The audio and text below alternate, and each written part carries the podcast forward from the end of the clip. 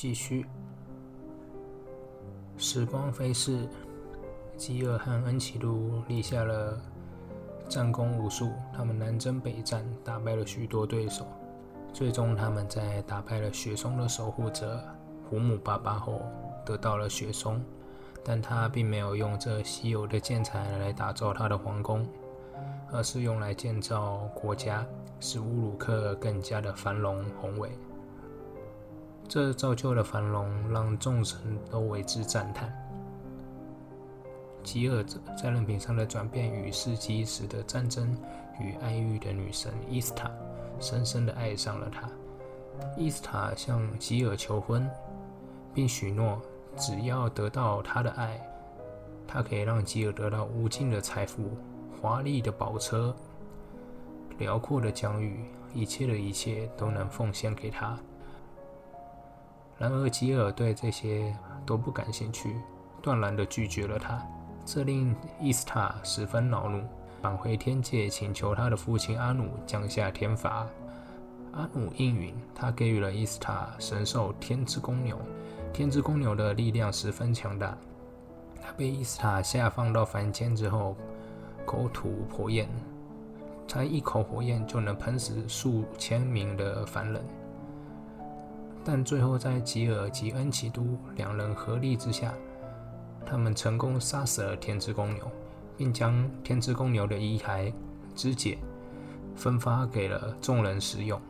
伊斯塔知道这件事之后，暗自发笑，返回天界。他向阿努告状，告知了这件事。阿努得知神兽被杀，还被无数的凡人分食之后，阿努十分震怒。决定给予吉尔刻骨的惩罚，他降下了瘟疫，而恩奇都也无可避免地在这场瘟疫中病亡。吉尔见到恩奇都死去，俯尸大哭，他失去了最爱、最真实的人。在安葬恩奇都之后，吉尔在墓前开始思考：何谓死亡？何谓来世？一旦开始思考，对死亡的恐惧随之而来。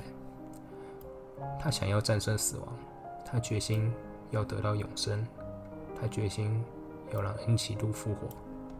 于是他踏上旅程，寻找唯一不死的人类夏马什。夏马什他住在一个黑暗的幽谷。吉尔经过重重困难，终于找到了他。夏马什是他的祖先。夏马什语重心长地告诉吉尔：“我知道你想来找什么，但我告诉你，不死不是好事，反而是一种永恒的折磨。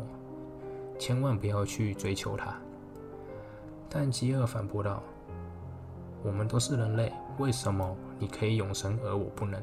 这是不公平。”在吉尔长时间的软磨硬泡之下，夏马什服软了。他给出一个解方。夏马什说道：“在冥河的彼岸，有种灵药，它不能让你永远的永生，但它可以让你永葆青春。去吧，就去那边找吧。”有了目标后的吉尔义无反顾地踏上旅程。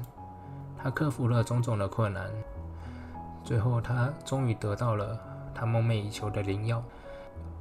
正当他准备将灵药带回乌鲁克与众人分享时，他经过了一条河。他决定在这条河里面洗去冥界的污秽。他将行囊全部放在河边。